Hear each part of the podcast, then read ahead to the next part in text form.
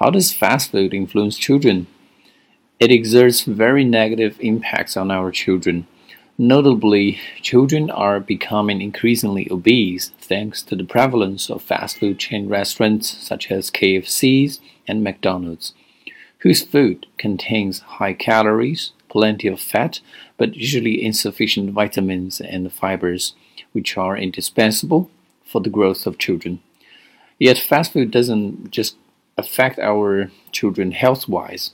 In the advertising campaign, these companies always propaganda the idea of convenience, making children mistakenly believe that cooking skill is something unnecessary, which takes a long time for the parents and teachers to correct.